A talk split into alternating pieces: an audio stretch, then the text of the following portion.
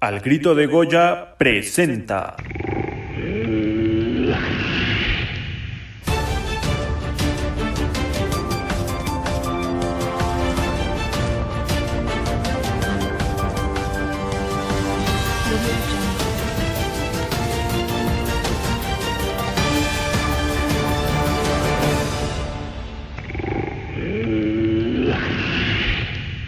¿Qué tal amigos? Sean todos ustedes bienvenidos al episodio número 58 de Al Grito de Goya. Yo soy Diego Okumachi o fan número uno de, de Dineno. Pueden ustedes llamarme como gusten. Em, hoy estoy muy contento porque me acompaña aquí en el foro de AGDG News para platicar de las noticias de Pumas y del entorno del club. Mi estimada amiga invitada especial el día de hoy en el podcast, Yasmín Chaparro, porque sí, desde que John es el líder de esta sección y del podcast en general, se toma vacaciones cuando quiere. Así que, pues, ¿cómo estás, Jazz? ¿Qué te parece eh, este foro de AGDG News? Hola, ¿cómo están? Muy bien, pues aquí yo feliz de acompañarlos. Esta es mi segunda vez que, que ando por acá. Espero ya no sea invitada y ya sea parte de, de esto. Debo decir que venía enojada por la derrota del domingo, pero cuando me dijiste que iba a grabar las noticias contigo, me apunto, me puse contenta y pues no significa que vaya a omitir que me vas a pagar, ¿verdad? Este, eh, eh, sí, si te parece lo platicamos al ratito, mejor vamos a comenzar con las noticias. Porque para no variar, un día, sí, un día después de que salió el podcast de la semana pasada, Jesús Ramírez nos sorprendió a todos incluso más que cuando ficha brasileños que de hecho no son de cuarta división, eh, ya que se anunció su renuncia como director deportivo de la institución. Y por supuesto que no faltaron rumores que parecen deseos, que dicen que podría llegar Joaquín Beltrán o Jaime Ordiales a sustituirlo. Otros hasta dijeron que Lilini podía ocupar dicho cargo. Como pueden notarlo, se rompió la línea temporal. Oye, pues entre otras noticias, disculpen mi voz, no, no es la voz sexy de Alex Helada, pero bueno, los jeques de, del PSG rechazaron una oferta de 200 millones más un pedacito del nuevo Santiago Bernabéu de Florentino Pérez por el francés Kylian Mbappé. Esta parte del guion es para el grito de a la Madrid, ¿no? Uy, perdóname, eh, sáltate párrafo, diga, eh, se me mezclaron un poquito las ideas. Ok.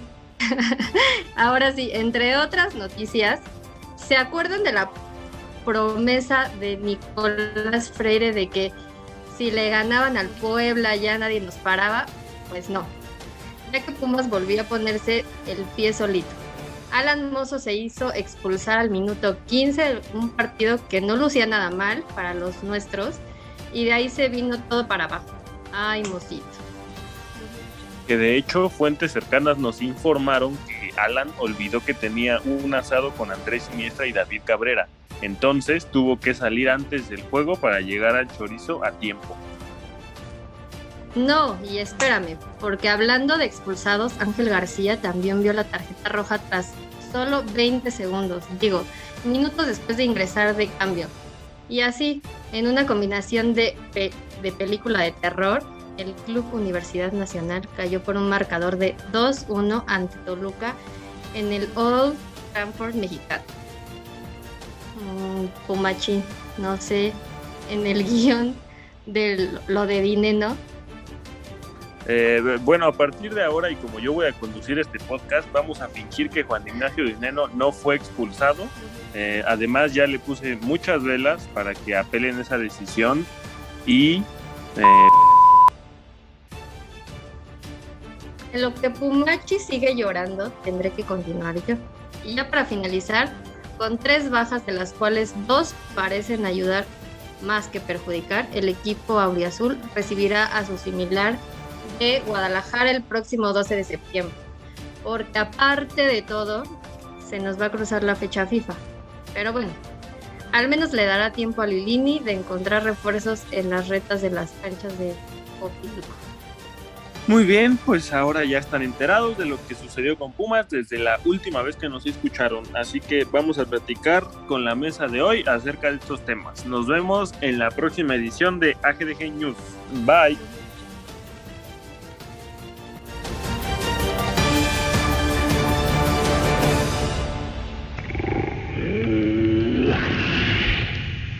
Esto es AGDG Radio, la voz de la resistencia Oriazul.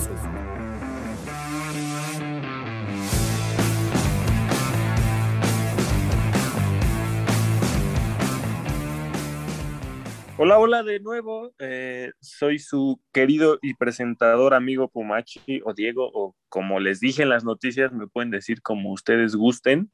Em, el día de hoy, pues nuestro conductor, eso no fue eh, mentira lo del guion, sí está de vacaciones, le mando un saludo a mi amigo John, eh, que se encuentra probablemente en un estado no muy conveniente en la playa, así que espero que se encuentre bien.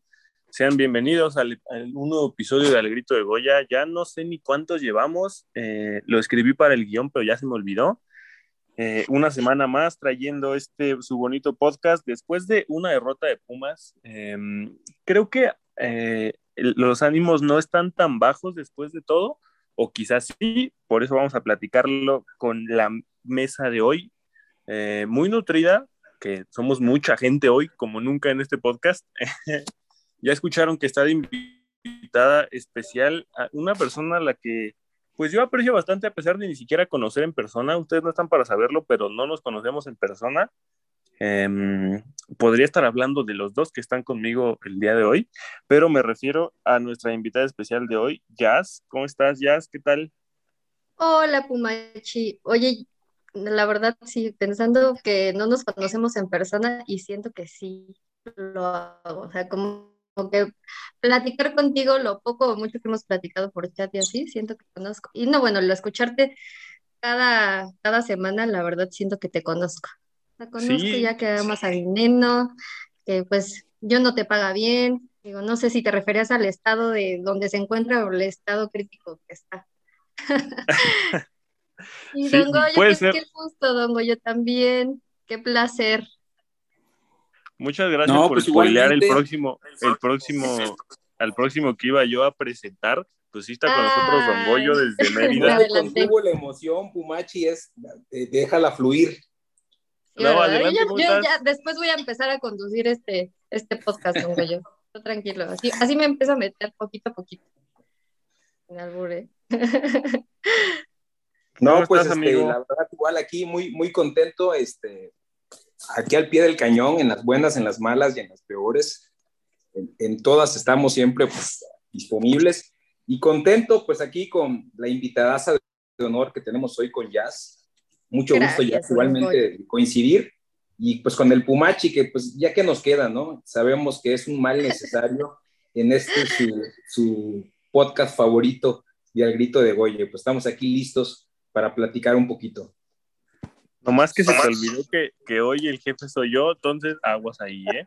eh probablemente vamos a tener un, un, un, invitado, bueno, no un invitado, alguien se va a sumar a nuestra alineación en un par de minutos, pero pues para ir entrando en, en plática, ¿no? Como lo comenté, pues Pumas perdió contra el Toluca, eh, eso no es ya noticia, que Pumas pierda ya no, dejó de ser noticia hace ya más de un torneo, Em, lo que fue noticia es pues los expulsados, ¿no? Porque se dieron tres tarjetas rojas. Yo no recuerdo, no sé si ustedes, ahorita paso, les doy la palabra, no recuerdo si alguna vez, o bueno, alguna vez reciente, Pumas había tenido tres expulsados en el mismo partido.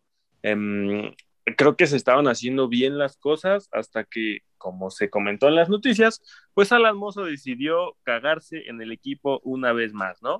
Eh, se despertó con ganas de que Pumas perdiera y así sucedió. Em, mi estimado Don Goyo, ¿tú cómo viste el partido? Em, te, creo que Pumas estaba jugando bien hasta la estupidez de Alan Mozo, porque no se le puede llamar de otra forma, según yo. Eh, ¿Qué te pareció en general? Es, difícil, ¿no? Analizar un partido con, tres expulsados, pero ¿qué nos puedes comentar al respecto? Sí, totalmente, un partido totalmente condicionado, ¿no? Realmente la expulsión fue muy temprano, apenas el minuto 14. El, el, equipo, como bien comentas, no se veía mal, tampoco es que estuviera dominando el partido, pero pues ya estaba arriba en el marcador y de entrada eso nos daba la posibilidad de haber eh, trabajado el juego, de haber este, pues podido jugar un poquito con la desesperación del Toluca, haber aprovechado los contragolpes, las oportunidades, pero pues todo se fue al traste, como bien comentas, cuando de manera increíble este, se comete una expulsión que de verdad yo por más que intento encontrarle una lógica a la jugada, pues futbolísticamente no la tiene, ¿no? Pareciera tal cual que, perdió la cabeza, que fue un reflejo de desconcentración, no lo sé, no, sé de dónde salió esa patada o ese intento de patada, pues que muy justamente hace que se vaya expulsado. Y pues de, ahí ya fue cuesta abajo todo el partido, ¿no? Realmente se veía muy complicado que se pudiera eh, conservar la ventaja. Además, este, el, empate pues llegó muy rápido, entonces ni tiempo hubo de reaccionar, no hubo ni tiempo de ajustar. Ahí yo sí creo que, el cuerpo técnico se tardó en hacer ajustes Creo que el, primer cambio se hizo después de que ya nos habían empatado. Eh, ahí perdimos la oportunidad de habernos pues, eh, parado mejor en defensa, haber cubierto esa lateral con algún jugador. Y, ahí sale otro error, ¿no? Descubrimos todos que cuando expulsan a Mozo, pues resulta que no había ningún lateral, al menos lateral natural en el banco. No estuvo convocado Jero y no había ningún otro jugador en, algunos otros partidos había estado Jesús Rivas por ahí eh, convocado y en esta ocasión pues no lo estuvo, así que ni había recambio natural para acabarla de, de amolar y pues fue, fue una consecuencia de errores que, nos fue llevando, ¿no? Lo, único que yo pudiese aquí eh, hablar a favor del cuerpo técnico y ahí sí reconocerle que al menos manifestó la intención de seguir atacando, ¿no? Esa intención la tuvo, si lo queremos y lo podemos ver como algo positivo, hay que reconocerlo, pero eh, creo que, fue muy lento en hacer sus ajustes. Digo, ese primer gol del empate creo que pudieron, pudimos haberlo pospuesto para que nos empataran quizás al segundo tiempo y eso iba a hacer que entrara en desesperación el Toluca. A pesar de todo, el equipo atacó, tuvo buenas oportunidades, por ahí un tirazo de, de Dineno que no sé cómo demonios sacó Luis García del ángulo. Ese pudo haber sido un 2 a 1 increíble que le hubiera dado otro giro al, partido, pero pues no existen los hubieras, no llegó y pues al final eh, se cometieron más errores y pues acabó en una derrota pues que ya como bien dices ya no nos sorprende. Sí, caray, es que, ¿sabes qué? Creo que hay un buen de cosas para comentar de este partido, ¿no? Lo de Dineno, los, obviamente los expulsados que no se jugó tan mal, que el, resultado pudo haber sido diferente, pero las condiciones no se dieron. Creo que fue un partido muy atípico, ¿no? Em, y sí, como bien dices, creo que la, la, reacción del cuerpo técnico no, hubo tiempo y no hubo mucha intención, ¿no? Porque no tenían por dónde, ¿no? Por dónde ajustarle mucho. Eh, a fin de cuentas terminó Eric Lira jugando gran parte del partido de lateral derecho, que eh, a mi parecer no se vio muy bien, no es una posición que domine, era lógico. Justamente quería preguntarle a Jazz, eh, que, con quien voy a seguir, eh, de Alan Mozo, o sea, ¿qué, qué pasa ahí?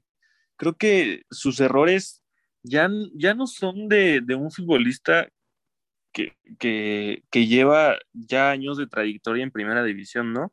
Ya refleja quizá eh, un poco de inestabilidad mental. ¿Qué pasa ahí? No entiendo. O sea, no puede ser que pues en teoría uno, uno de tus líderes del equipo cometa estos errores tan infantiles y tan de amateur, ¿no? ¿Qué, ¿Tú cómo ves el caso de Alan Mozo? ¿Crees que ya, ya no hay vuelta atrás o, qué pasa con él? Pues mira, definitivamente creo que sí, o sea, independientemente, yo estuve en el partido, la verdad es que no alcancé a ver bien la jugada desde donde estaba, este, pero pues digo, seguramente hablaremos de eso más adelante, pero pues teníamos a un árbitro que cero nos ayuda, nunca, entonces creo que le damos tantito pie a que, a que pues este, marque una falta, y pues em, era lógico que pues con... De hecho, sí, la, la, alcancé a ver en, en, en varios este, videos, pues la verdad no, no creo que haya sido para roja, pero pues lo, lo que comento, o sea, le das pie a un árbitro que pues siempre le marca algo a Pumas, ya lo traemos encima, entonces pues evidentemente este, pues no lo tenía que hacer. También no sé para qué Alan Mozo estaba buscando esa, hacer esa jugada cuando, cuando se fue contra el jugador de Toluca. Entonces, digo, lo de Alan Mozo para mí fue terrible, porque a partir de ahí siento que determinó mucho lo que pasó con el partido. Creo que lo que comentaba Don Goyo, o sea, iniciamos bien y creo que, pues, digo, igual vamos a hacer un poco de, profetas, pero si no hubiera pasado lo de Alan Mozo, pues igual y no hubiera, hubiéramos hasta ganado el partido, siento, porque empezamos con, eh, o sea, hasta con el triunfo, que algo que no nos había pasado durante mucho tiempo, anotar un gol, sí de penal y lo que sea, pero pues Dineno ya tenía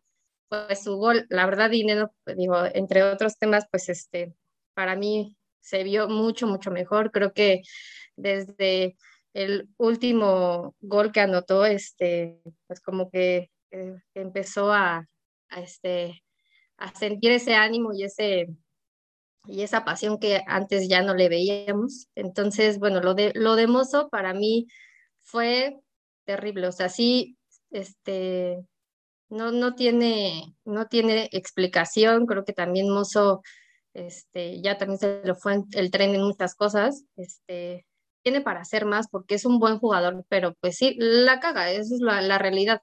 La cagó y la, y, y la ha cagado muchas veces, que creo que también esto, no sé si en algún momento a esto se refería este Lilini en su conferencia, creo que este, pues sí hay jugadores que, que pues ya no tienen que, que, hacer estas cosas, o sea, ya tienen una gran experiencia en selección y, y la verdad, pues ya también este, con muchos partidos no, no debe de hacer estas cosas y menos con un árbitro que es así. Sí, totalmente de acuerdo. por ahí salió un hilo, creo en la semana, o no sé hace cuánto lo leí, pero de los jugadores que llevan más tiempo en sus equipos, y Alan Mozo es el que de la plantilla actual lleva más tiempo. O sea, es, es increíble, ¿no? Que es, en teoría debería ser uno de tus líderes dentro, dentro del, equipo, dentro de la cancha, y para nada lo es. Totalmente se, se cargó el resultado, su, su, su, chistecito, no sé qué quiso hacer, por ahí también leí. Tontería. Exacto, sí, por ahí leí que se, se, quería hacer el canchero y aflojar a Zambuesa para que estuviera eh, más calmado todo el partido y no le salió. Eh, puede ser rigorista la tarjeta o no, o sea, ya también eh, con el arbitraje mexicano en general no se sabe, no puedes tener certeza, em, pero de que cometió una estupidez, pues la cometió.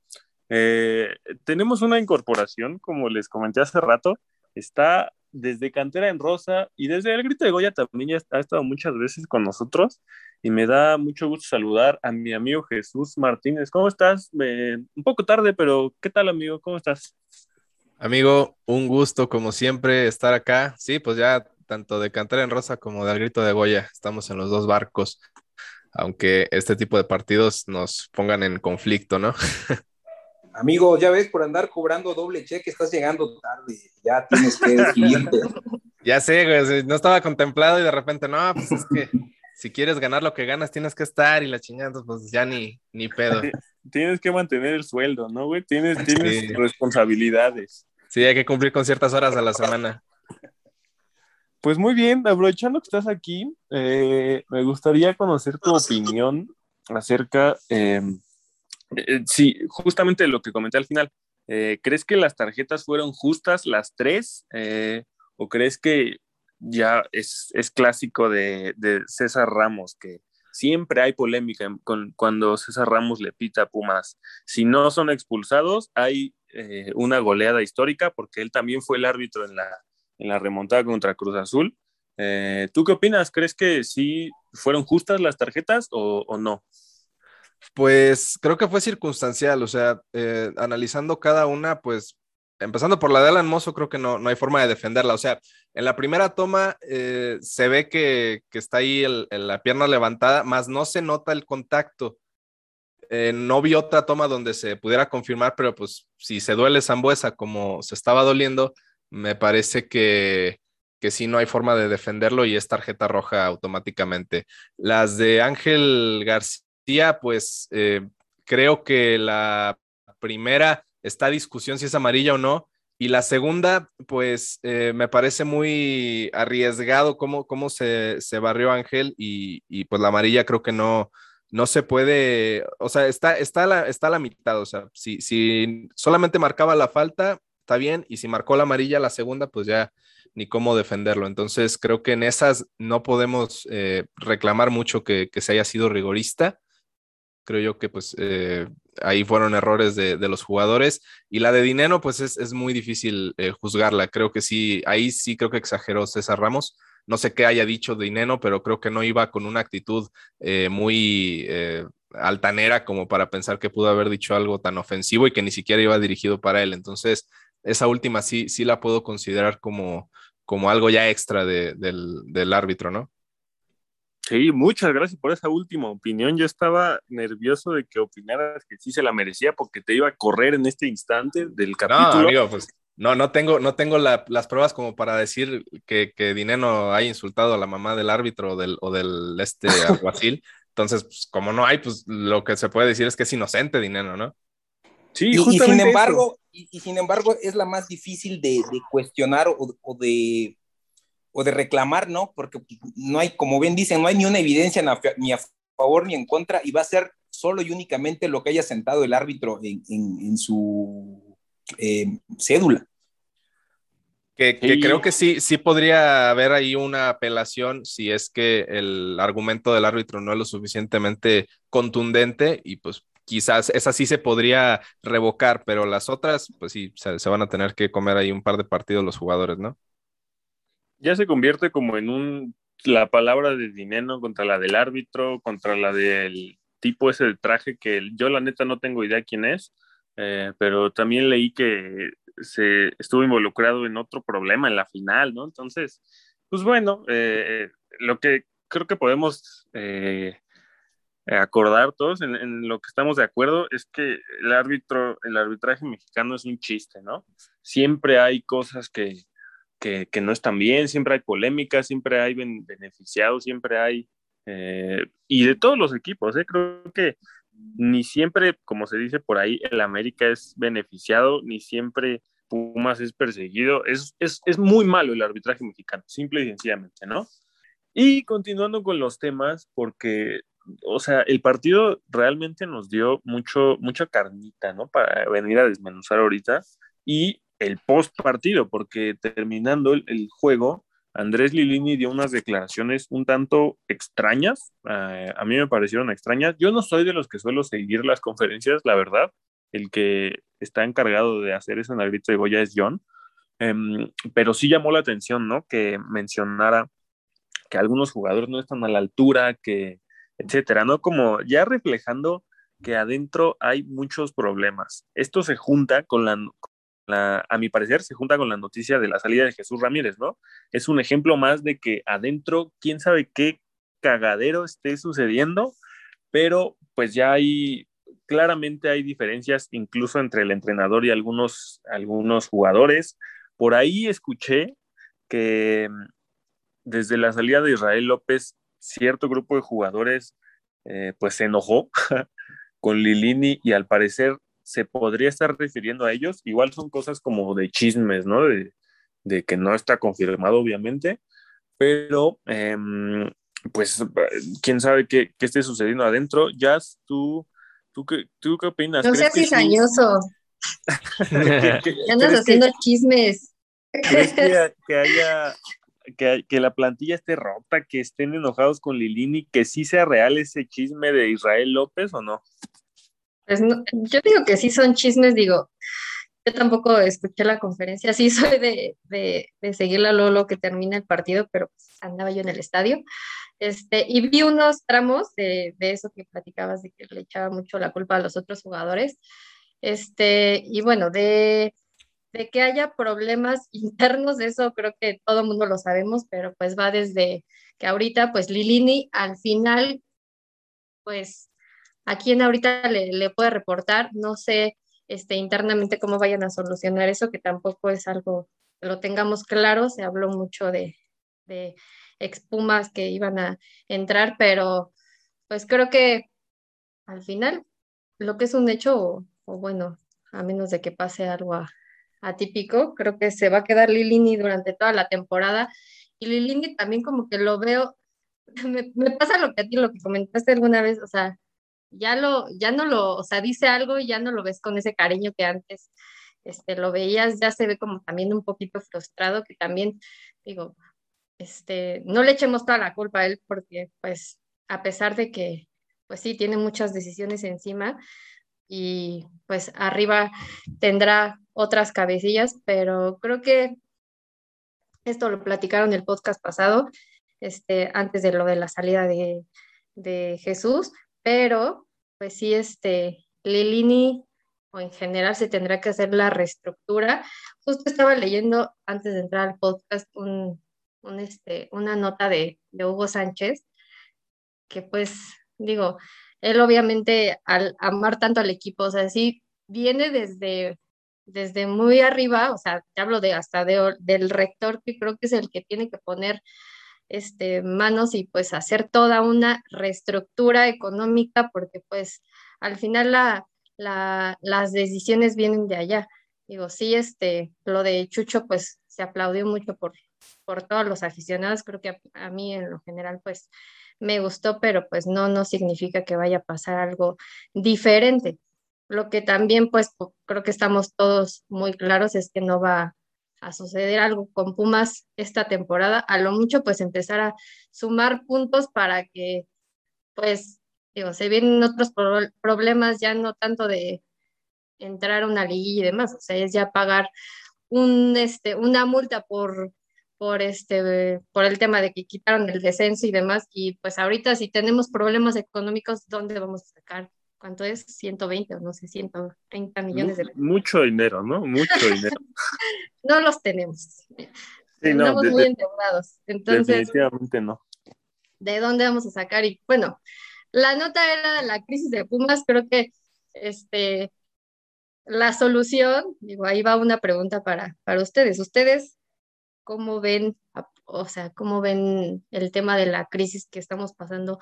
Este, y también uno, yo me pongo a pensar, soy como muy analítica, o sea, uno como aficionado, ¿qué tiene que hacer? O sea, ¿cómo, o sea, tampoco está en nuestras manos, digo, está claro, pero pues, ¿qué hacemos? O sea, ahorita pues el tema de los estadios, mucha gente reaccionaba con eso, ¿no? Así de no voy ir al estadio, no los voy a apoyar, este, no voy a este, comprar un jersey o hacer cosas, pero pues ya ni es tanto de eso, o sea, realmente, pues uno como aficionado, ¿qué puedo hacer para que su equipo pues vuelva? No es la primera crisis que me toca, digo, yo también he sido Puma toda la vida y nos ha tocado este, una crisis, pero creo que así como tan grave este, que, que, esté pasando, pues sí, este, está, está fuerte. Entonces, digo, el tema de, de Lilini, este, pues sí me frustra, me frustra porque pues es algo que ni, ni él puede hacer mucho, este, son decisiones que vienen de arriba, no sé, ustedes digan.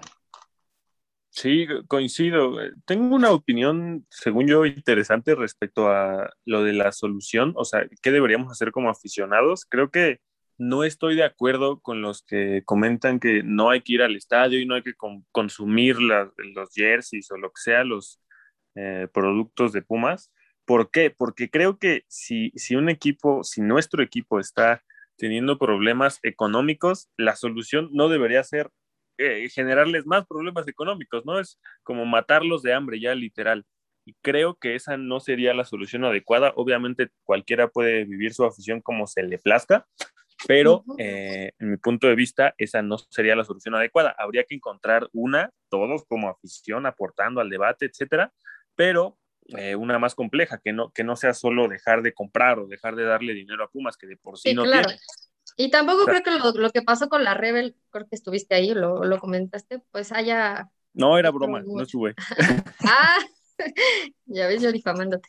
Este, la verdad, pues tampoco, digo, creo que es la presión, pero pues tampoco creo que, creo que fue tan decisivo para lo de la salida de, de Jesús Ramírez, pero pues algo, algo tendremos que hacer, no sé, este, digo, eh, eh, Pumas sigue y seguirá siendo un equipo grande, eso no, no hay duda, y pues yo antes era de ser de inversión de privada y todo, pero la verdad es que se tiene que hacer sí o sí. Y creo que, digo, entre los chismes, así como el que estabas inventando hace ratito. No lo inventé yo, lo escuché por ahí. no, no te creo. Este, lo de Carlos Slim, lo de Elias Ayub, mi amigo. Pero no, la verdad, pues, mm, o sea, algo tendrá que pasar y tiene que pasar ya porque si no, o sea, Pumas, este, no, no es de que deje de ser un equipo grande, pero pues, la verdad es que no deben de dejar a un equipo este, caer así. Sí, de acuerdo. Eh, esos rumores creo que, como bien escribí en el guion, son más deseos, ¿no? Que realmente rumores. A alguien se les ocurre y lo, quiere que pase, entonces lo escribe en su página de Facebook. Em, Jesús, em, ¿tú cómo ves lo de Lilini? Creo que ha habido una evolución importante. Si, si te pones a leer sus declaraciones desde que llegó a Pumas y así, siempre se echaba la culpa a él mismo, ¿no? Siempre decía, yo soy el responsable, yo tengo la culpa, eh, los jugadores le echan ganas, etcétera. Pero ahora parece que está cambiando, ¿no? Em, eh, como la, declaración contra Toluca, que había jugadores que no estaban a la altura. ¿Tú qué crees que signifique eso? O sea, sí, sí puede ser ah, que se rompió de alguna forma el vestidor por dentro o que ya no, ya no puede manejarlo Lilini. ¿Qué, qué opinas de ahí? Pues primero creo que no es la primera vez que se da un cambio de discurso en el entrenador cuando las cosas ya no empiezan a salir. Yo tengo muy presente el caso de David Patiño, que cuando arranca su primer torneo ya como entrenador en el 2018, pues recordarán que fueron las primeras cinco o seis jornadas eh, con buenos resultados, estaba en la parte alta de la tabla, estaba invicto, y luego ya de ahí vino una debacle donde fueron siete, ocho partidos con, con empates, derrotas y dejando mucho que desear.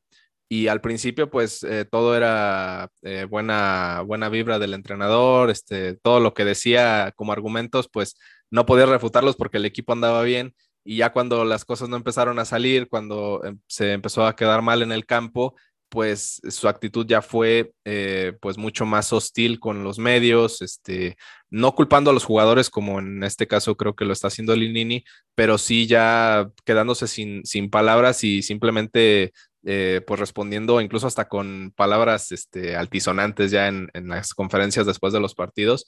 Y, acá lo de Lilini pues va más o menos sobre lo mismo, o sea, eh, en un principio pues sí se echaba la culpa porque pues realmente eran pocas las cosas malas en el equipo y ahora que pues no tiene por dónde salir, pues ahora sí ya es un tema de, los jugadores, decir que pues los que no tengan la actitud eh, pues se van a ir y, no sé, me, parece que, va más sobre este tema, ¿no? De que pues ya se, acaban, comienza la presión y pues a, empezar a dar patadas de ahogado y, pues no sé, eh, eh, hablando del tema de, de Jesús Ramírez, nada más como un comentario este, extra, decir que, pues es otro caso, ¿no? De, estos, de estas personas que eh, pudieron considerarse gente del club. Digo, Chucho pues fue jugador quizá no tan destacado, pero salió de ahí. Después su paso como entrenador nacional pues le dio cierto renombre. Y pues otro que se va, como en su momento creo se han ido el caso de, de Marioni, de Leandro, de infinidad de, personajes que, que, como jugadores dieron algo y ya como entrenadores o directivos pues pasaron a, dejar eh, pues ahí una mancha en su, en su historial con el club.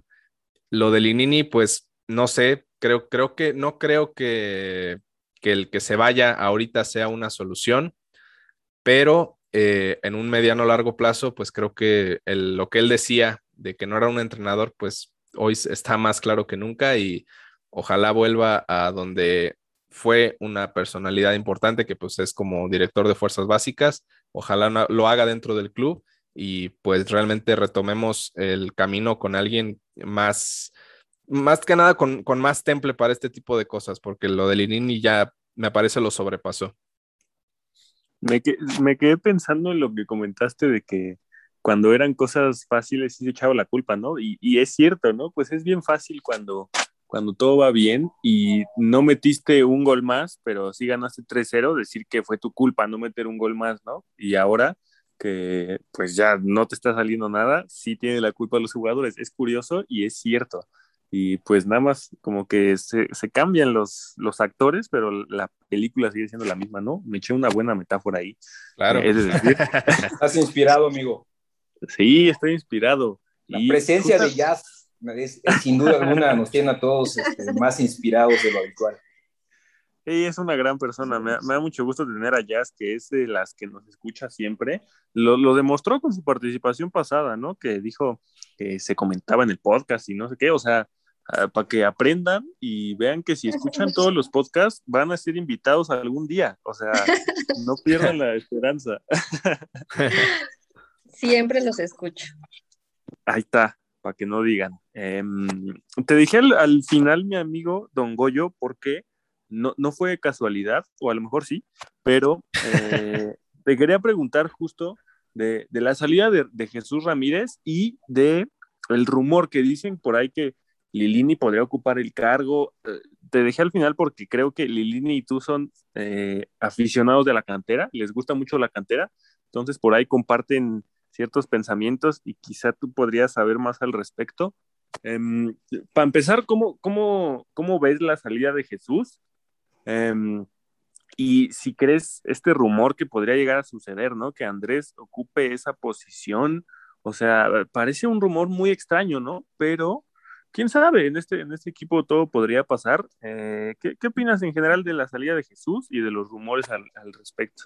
Claro, se sorpresiva la salida de Jesús. Se había hablado y se rumoró, no sé si se acuerdan, a finales del torneo pasado, que era una posibilidad que saliera Jesús, que por ahí habían hablado un tema de promotores, que incluso había intentado meter a su hijo a la estructura de fuerzas básicas, eh, que ahorita está en el América, precisamente, y que como no lo dejaron, o hay una, serie de choques de poderes y de fuerzas que seguramente también hay, estaba a disgusto. Yo creo que la salida que se da ahorita confirma que de tiempo atrás se vienen arrastrando ahí choques y roces. Es, es, un poco difícil saber realmente qué está ocurriendo. Ahora sí que tras bambalinas, solo vemos una parte del entramado, eh, pero pues parece que esa relación ya no daba más. No sé si entre Jesús y Chucho o entre Jesús con Chucho y Divini, pero algo ahí se rompió. Eh, en cuanto a lo que si Lilini pudiese ser, sin duda creo que Lilini hoy está demostrando que más que un tema de temple, como por ahí decía eh, Jesús, siento que es un tema de capacidad, ¿no? Y de experiencia en el puesto. Se está demostrando que la situación lo está rebasando a, a, a Lilini, director técnico, ¿no? Está totalmente rebasado. Quizás la experiencia que él tiene de formador pudiese funcionar más en una dirección deportiva desde donde él pudiera ir viendo qué jugadores de los que vienen en cantera sí pueden incorporarse y aportar al primer equipo, como al, al momento estructurar el plantel, ¿no? Quizás ya no tan metido en, en, en el trabajo de cancha, eh, en el día a día, pero quizás viendo el panorama completo, siento que su perfil se adecua más a, poder llegar a ser un director deportivo que al, al, director técnico que está haciendo ahorita, que claramente eh, yo lo veo ya totalmente rebasado, ¿no? Y esa declaración que, que, hizo al término del partido, siento que fue una declaración de enojo, de encabronamiento, de desesperación, de ver que el partido se echó a perder por, por un jugador y, y realmente así lo vimos todos, ¿no? Quizás normalmente un, entrenador se traga eso y, al final da una declaración distinta, pero hoy vimos que Lilini ya no se lo pudo tragar y que ya lo expresó tal cual. Me echaron a perder el partido al minuto 14 y, fue hacia allá. Yo no sé qué tanto fue la calentura y qué tanto ya, un, ya más sereno y calmado qué decisión vaya a tomar. Me parece que sí van a haber eh, consecuencias por, ese lado. Y, perdón, aprovechando, aportando un poquito lo que comentaban tú y Jazz con respecto a los cambios que podemos esperar y a qué podemos hacer como afición. Digo, es bien difícil ahorita por el tema de la pandemia de poder manifestarnos en el estadio. Tenemos que seguir presionando en, en los medios, en las redes. Y honestamente, eh, quizás a lo más que pudiéramos aspirar, siendo realistas, es que ocurra algo como pasó en su momento con Jiménez Espiro. Se acordarán los que tengan más tiempo y más edad como su servidor, de que en un momento dado que hay una crisis muy fuerte del equipo antes del, bicampeonato de Hugo, el rector entró y reestructuró el patronato y dijo, a ver, todo este patronato se va y se fue Jiménez Espíritu con toda su gente y llegó un nuevo patronato. Se interrumpió el proceso y, y, ahí se, allá, allá, fue que apareció Elías Ayub, etcétera, y entró una estructura nueva y fresca. Puede ser una solución a corto plazo, ¿no? Mover a toda esta gente, hacer un cambio, un refresh, pero no se me hace la solución a largo plazo que tenemos que buscar esquemas eh, diferentes, ¿no? Por ahí hemos platicado, eh, surge obviamente el tema este de la inversión, que yo creo que este tema de la inversión es una reacción a una narrativa que nos han estado repitiendo durante muchos años, es que somos pobres, somos pobres, somos pobres, no tenemos dinero y no nos queda más que conformarnos con estas dar sorpresas muy de vez en cuando y después chutarnos torneos malísimos con refuerzos malos. Y la realidad es que Pumas, por lo que es, por lo que representa, por el valor, no tendría por qué ser un equipo pobre, ¿no? Y ahí entramos a la manera en la que han estado administrando el equipo, no de ahorita, sino de tiempo atrás, que nos han llevado a, esta posición y, pues para nada debemos aceptarla como afición, ¿no? incluso sin inversión privada, que sé que es algo que he estado repitiendo últimamente, Pumas tendría que estar en una posición mucho más alta eh, entre las economías de, la liga en México, ¿no? pero pues no nos queda más que seguir insistiendo y, esperar pues por lo menos que haya una reestructura pronto en el patronato que pudiese ser lo que se ve más viable en este momento. Sí, e, es que es bien complicado, como al principio mencionabas, eh, saber qué pasa detrás, ¿no? Porque justo se me estaba olvidando y eh, ahorita lo recordé. La salida de Jesús Ramírez también coincidió con que un día antes, creo, decían que había una oferta por Freire de Europa, del Crotone o no sé ni de qué equipo. Entonces, quién sabe también si por ahí hubo alguna discusión, eh, de verdad no se sabe y es hasta frustrante, ¿no? Para nosotros como afición, eh, pero bueno, así ha sido este equipo y creo que así seguirá siendo por el futuro cercano, cuando menos. Em, tenemos por primera vez como en cuatro capítulos, le pedimos, bueno, yo le pedí a la gente que enviara sus audios, eh, pues para, eh, siempre es importante escuchar la, la opinión de los demás. Eh, estamos organizando incluso spaces de Al Grito de Goya en Twitter con esa nueva función que tiene esa red social que a mí me gustó mucho. Entonces también si tienen la oportunidad, pues únanse que ahí literal habla quien quiere hablar, o sea, mucha gente participa.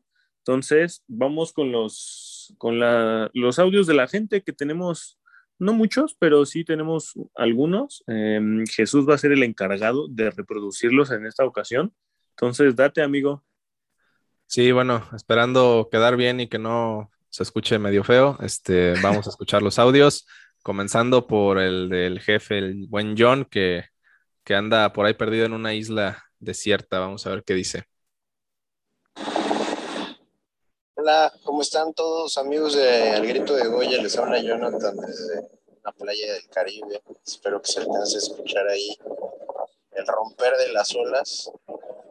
Pues nada, para, para desearles una gran emisión del podcast esta semana. Y pues dejarles mi comentario, ¿no? Yo creo que eh, este equipo ya raya en lo, en lo ridículo de la indisciplina. Tres expulsiones es como para separar a alguien del plantel. Y de verdad no tardamos en ser como el Arsenal en todos los sentidos. Ahí chequense las noticias de hoy. Les mando un abrazo. Y por favor no, no se olviden de que y de presionar al Pumachi para que el jueves haya space. Abrazo justo lo que decía del Space, y no fue coincidencia que lo pusieras en primer lugar porque quieres quedar bien con el jefe, Jesús. Oye, eh, pues hay que, hay, que, hay que guardar el, hay que tener el respeto para mantener el cheque, ¿no? Sí, al principio estaba hablando muy lento, yo hasta iba a decir que estaba ebrio y que lo quitaras, pero creo que terminó dando una, opinión muy, muy atinada, logró articular, logró articular sus ideas al final. Como que volvió a conectar los cables antes de sí, sí, Sí. a ver, échate el siguiente. Creo que hay poco que agregar, ¿no? O sea, la verdad, John es un tipo que me parece muy ecuánime en sus opiniones siempre y prácticamente estoy de acuerdo con todo, ¿no? Ah, ¿Quién es el que quiere quedar bien ahora? Échate la siguiente. Ah, bueno. Este va del buen Eduardo Ruiz. Hola, ¿qué tal? Muy buenas tardes a todo el equipo. El día de hoy no puedo opinar acerca del partido, ya que debido a un compromiso que tuve no me fue posible verlo. Únicamente seguí algunos tweets. Eh, y desafortunadamente creo que debo decir que qué bueno que no lo vi. Hubiera hecho muchísimos corajes. Pero bueno, eh, mi propuesta del día de hoy es que el Pumachi sea el motivador oficial del equipo en el vestidor. Por favor, eh, Lilini, haz lo posible, que, que, toda esa buena vibra que siempre irradia, motive a nuestros jugadores antes de cada partido, creo que sería una, una excelente propuesta de valor. Saludos, Pumachi. Oh, ya está, muy bien, gran audio, güey. Híjole, pues ¿Ya no tienes sé. fans, Pumachi? Qué bárbaro. Yo, yo la neta difiero, no sé si el Pumachi se pueda contener estando en el vestidor junto a Dineno. Yo, yo no, no, no quiero imaginar esa escena. Aparte, Uy, no como- sé. El Arsenal Gate, ¿no? Se, se me figura como que el- va a funcionar así como para decir, miren, pónganse las pilas para que no, no acaben como este chavo que necesita ayuda y, y ahí sí, apóyense. O sea, Eh. ahí, ahí puedes motivar más, amigo. Pues sí, quizás sí dando el ejemplo de lo que no deben hacer, ¿no? Pero últimamente sí, sí he adoptado una posición más, pues más tranquila, ¿no? Yo, no sé, leo tanta gente en Twitter y hay un- una persona en particular que no voy a mencionar porque pues tampoco se trata de darle fama, o bueno, fama, ¿verdad? Como si este podcast diera fama. No se trata de, de pues sí, de, de nada de eso, pero es un güey que siempre está respondiéndome mis tweets como de que, ya, pinche güey, ya, eh, pinche equipo culero, ya, eh, eres un aplaudidor de cagada, o sea, verga, neta, en ¿Y le va a 80 Pumas? Sí, le va a Pumas y es de, como que hay una corriente últimamente en Twitter de hacerse el interesante criticando a tu propio equipo. Obviamente hay cosas Sí. que están mal, pero eh, hay gente que parece que le gusta que le vaya mal al equipo porque así pues pueden decir que es un asco y pueden decir que ¿por qué le voy a Pumas? O sea, es- está bien complicado eso, amigo, neta, no se amarguen la vida, ¿no? Por, porque Pumas juega mal, ya ni pedo, o sea, por eso ya hay bromas de que soy, eh, de que doy coaching, eh, pero nada más, yo nomás trato de ser un poco más relajado con respecto a todo esto, porque hay gente en Twitter como que neta parece que les hace falta un abrazo. Les hace falta soltar sus frustraciones pasadas. Sí, Muy bien. caray. Échate el Y siguiente. cerramos con el buen Guillermo Valdés, que nos manda también este audio. Hola amigos de GDG, muy buenos días. Espero todos se encuentren bien. Les podemos decir algo que no, que no se haya visto o que ya no hayamos comentado. Aunque traigas a lo mejor un DT más experimentado en el fútbol mexicano, si tienes jugadores que te restan, pues el cambio no va a ser tan circunstancial. Es increíble que en un partido, en menos de que te parecen 45 minutos, tus dos laterales hayan sido expulsados y te dejen en tanta desventaja. Al final la expresión de dinero me parece pues una tontería. Siempre tratando de encarar su desesperación ya lo lleva a cometer estos actos. Me parece que ya la temporada para Pumas está en un punto crítico. Se ve muy difícil que levante y pues no, aquí andaremos todavía con el ánimo cabizbajo, pero pues aquí nos tienes Pumas. Saludos a todos. Ahí está el Mm. buen Guillermo Este amigo Valdés. estaba corriendo, estaba haciendo algo. Sí, Desde la Estaba caminadora, estaba en la caminadora y, y mandando el audio. Sí. El buen Guillermo siempre nos escucha y también es de los que participa. Hasta salió en la editorial del aniversario, entonces pues un saludo. No me gustó eso de dinero, pero pues eh, para eso es este podcast, ¿no? Para opinar distintos, creo. Em, te, te había dicho que, amigo Jesús, que nada más escogieras tres, pero eh, mejor sí échate el otro también porque lo escuché yo hace rato y está chido. Entonces, échatelo, ¿no? Por, otro fan, otro fan. algo a decir de ti, oh. Sí. a ver, vamos a escuchar a Ulises Benítez. Un gran saludo a todos los que integran el grito de Goya. Los saluda Ulises Benítez, un gran aficionado a este equipo, los Pumas de la UNAM. De Pumas desde la cuna y hasta la muerte. Goya.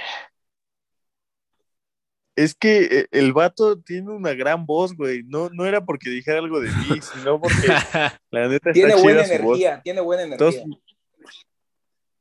sí, no podíamos perdernos la, la, oportunidad de que saliera, ¿no? Igual y como que es promoción, ¿no? Para decir, a ver si, si me invitan a, a formar parte, este, y pues ya le diste el espacio. De lo que hizo don Roberto Balmori, todos ya quieren, este, eh, con base a su timbre de voz, ganarse un lugar en Agrito de Sí, caray. Es, parte de. Pues así. es parte de.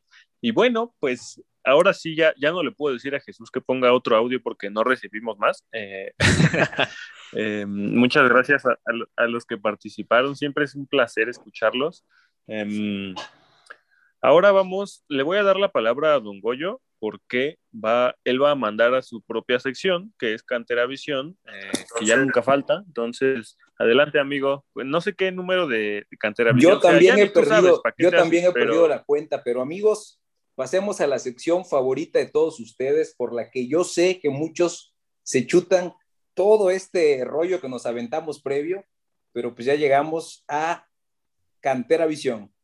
Póngale play. Esto es Cantera Visión donde las promesas se vuelven realidad.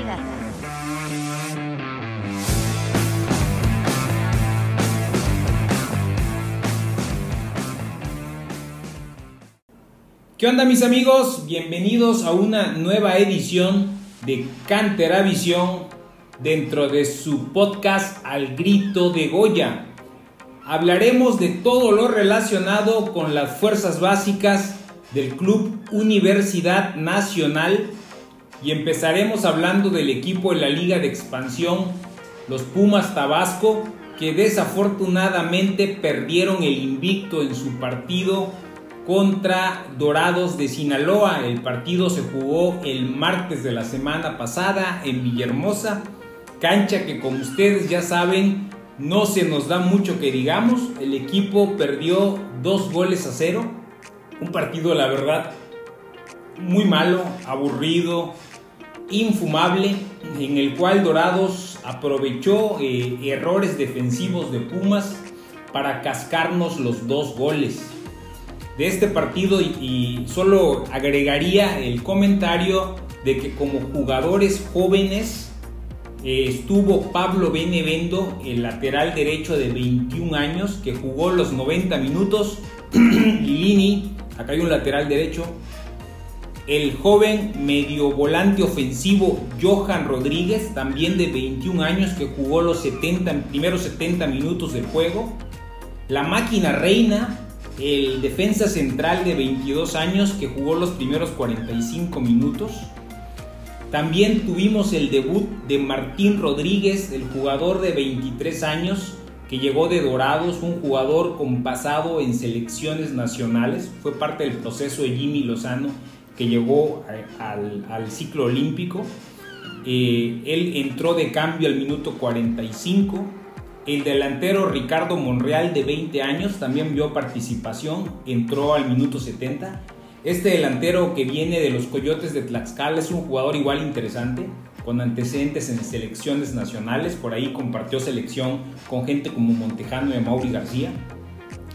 Y Pancho Alcántara, el medio volante de 23 años que entró de cambio al minuto 77. Alcántara que no entiendo por qué no es titular en este equipo, si en los anteriores torneos fue de los jugadores más importantes de Pumas Tabasco.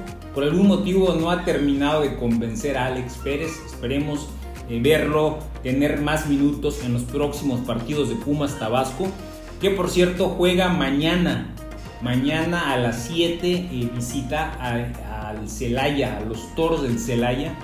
El partido lo podrán seguir por ESPN, esperemos que sea un, que saquen un buen resultado nuestros Pumas Tabasco, pero sobre todo que den un juego entretenido y den buen espectáculo. Muy bien, eh, continuando con la actividad de equipos de fuerzas básicas, nuestros Pumas sub-20 empataron a dos ante el Toluca, ahí en las instalaciones de Metepec. Los goles fueron anotados por Fernando Sámano, de 18 años, el, el delantero que anotó su segundo gol del torneo, y José Luis Ríos, el zurdo delantero de 21 años, que convirtió su primer gol en, el, en este torneo. Recordemos que el torneo pasado eh, Ríos fue el mejor eh, goleador de este equipo sub-20 con seis tantos. Tan así que fue eh, mencionado como jugador que pasaría a Tabasco. Pero estamos viendo que en la práctica no ha tenido minutos con Tabasco y está jugando de nuevo con la sub-20. Con este empate, Pumas se quedó, bajó a la posición número 11 con 8 puntos. Y la verdad fue una lástima que les empataran a falta de 5 minutos cuando tenían el partido bastante dominado. Por su parte, Pumas sub-17 eh, perdió en su visita a los choriceros del Toluca dos goles a cero un partido, la verdad, eh, bastante malo por parte del equipo sub-17. No pudieron eh, traerse ni el punto extra en penales, por lo que se regresaron con las manos vacías.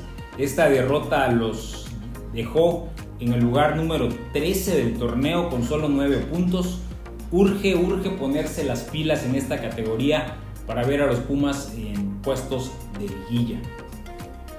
Eh, mientras tanto, la sub-16, esta sí ganó, venció dos goles a uno en cantera a su similar del Querétaro. Los goles fueron anotados por Santiago López y Jaciel Medrano. Con este eh, triunfo, con esta victoria, los Pumas sub-16 se colocan líderes del grupo 1 con 11 puntos. Recordemos que en esta categoría la liga está dividida en dos grupos, uno de los cuales es comandado por los Pumas al momento. Por último, comentarles que con la fecha FIFA hubo mucha actividad en cuanto a convocatorias de selecciones menores. Ya ven que la, eh, semana pasada habían sido convocados a un microciclo con la sub-20 eh, Emiliano Freifel y Alec Álvarez. Pues apenas el día de ayer se anunció la nueva convocatoria para la sub-20 que hará gira a España, jugará dos partidos amistosos contra España y quien volvió a aparecer fue el central Emiliano Freifel, que cada vez es más eh, reconocido como una de las apuestas fuertes, no solo para Pumas, sino para el fútbol mexicano en la defensa central. Por su parte, eh, también la selección sub-21 tuvo eh, convocatoria. Esta selección sub-21 es la que inicia el ciclo hacia los próximos Juegos Olímpicos por parte del entrenador Raúl Chabrán. Fueron convocados por Universidad el mediocampista Mauri García, el delantero Emanuel Montejano, el lateral por derecha Jesús Rivas y sorpresivamente apareció en esta convocatoria también Emiliano Freife. Les digo que parece a Jonjolí de todos los moles. Sin embargo, pues no va a poder estar en, en ambos equipos. Seguramente Freifel viajará con el equipo sub-20 a Europa para jugar los amistosos contra España, mientras que el trabajo eh, que estarán haciendo en esta fecha FIFA con la sub-21 eh, únicamente estarán presentes a Mauri García, Montejano y Jesús Rivas. Concentrarán desde el 29 de agosto, o están concentrados desde antier y la concentración terminará el 6 de septiembre. Pues muy bien, esto fue eh, por esta semana Canteravisión. Esperamos les haya parecido interesante. Me despido. Yo soy Don Goyo. Gracias por escuchar esta sección. Hasta la próxima. Y eso fue Canteravisión. Em, gracias por siempre mantenernos informados de las inferiores, amigo Don Goyo. Creo que eh, no sé si te lo había dicho en público, pero sí es, es, un aporte bastante valioso. Creo que nadie lo hace, cuando menos en podcast.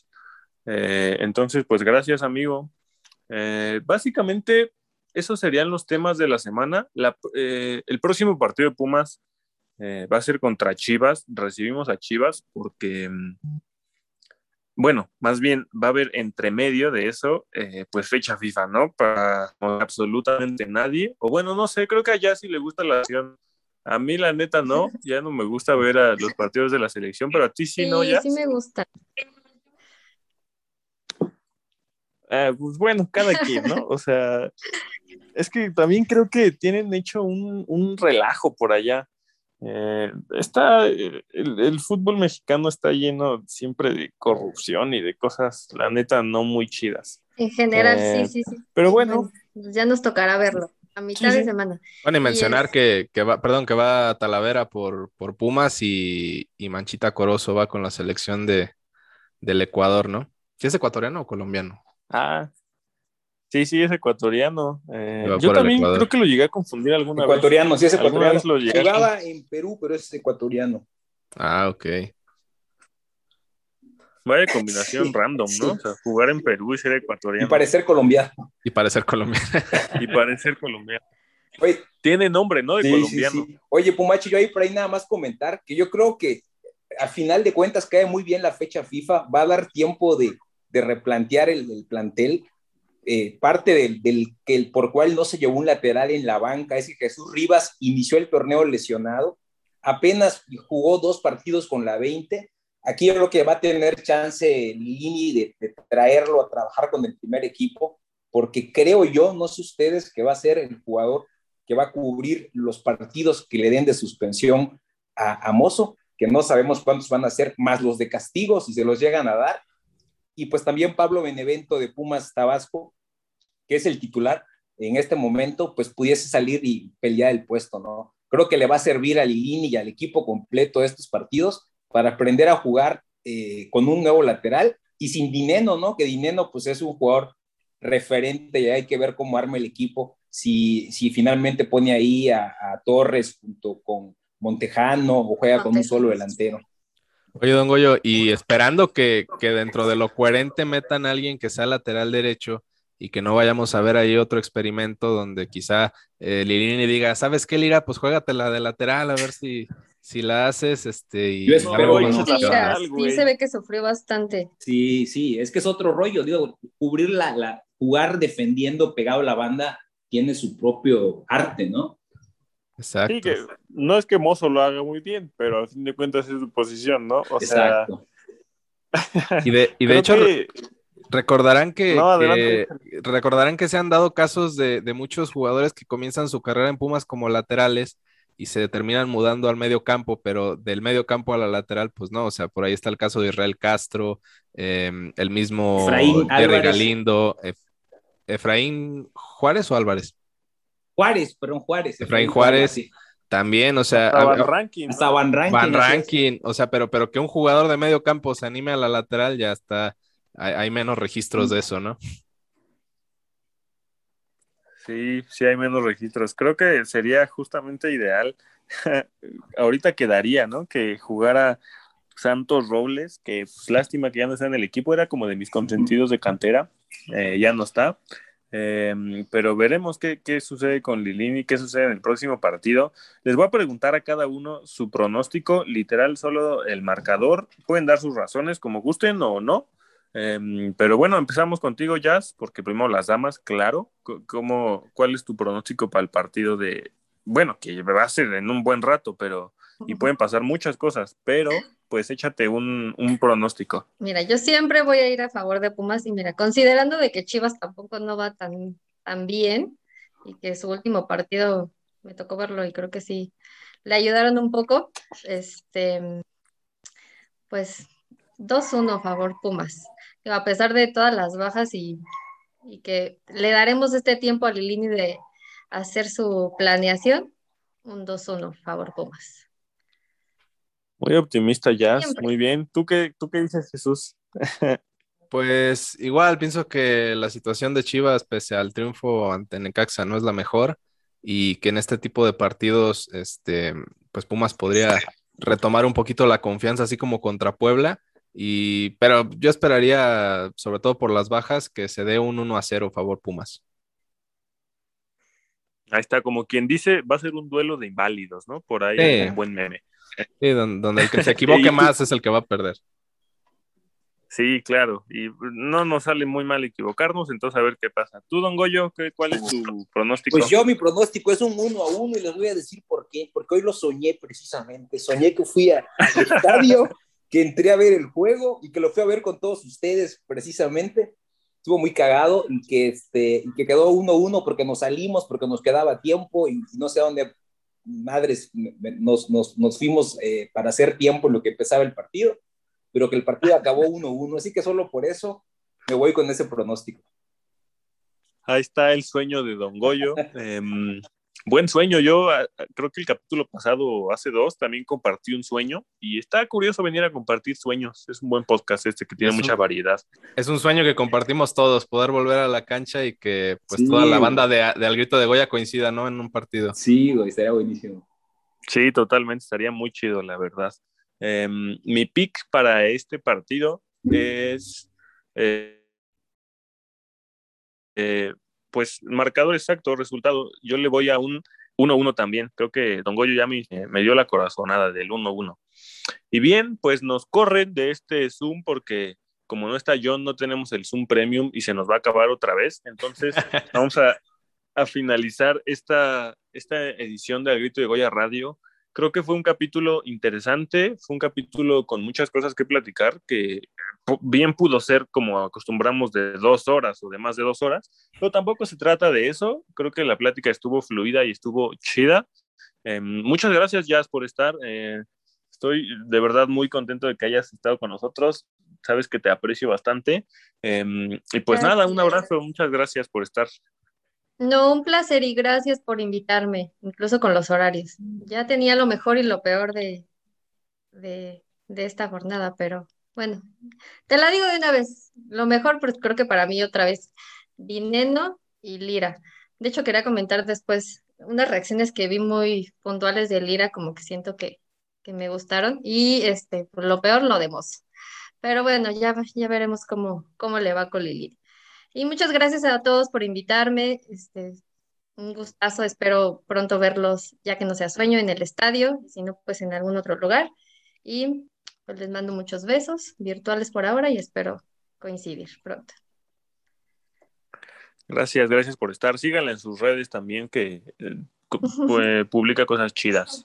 Em, gracias, don Goyo, gracias, Jesús. Ya no les doy la palabra a cada uno porque neta se nos va a acabar esta madre, entonces gracias por estar, eh, los quiero a todos, sigan al grito de Goya, sigan pendientes al podcast, a los spaces, a Facebook, a todos lados, ¿no? Eh, gracias por estar, los quiero mucho y que estén bien. Adiós. Hasta luego. luego, gracias. Bye. Esto fue AGDG Radio, la voz de la resistencia Azul. Recuerda seguirnos en nuestras redes sociales, arroba al grito de Goya en Facebook, Twitter e Instagram. Adiós.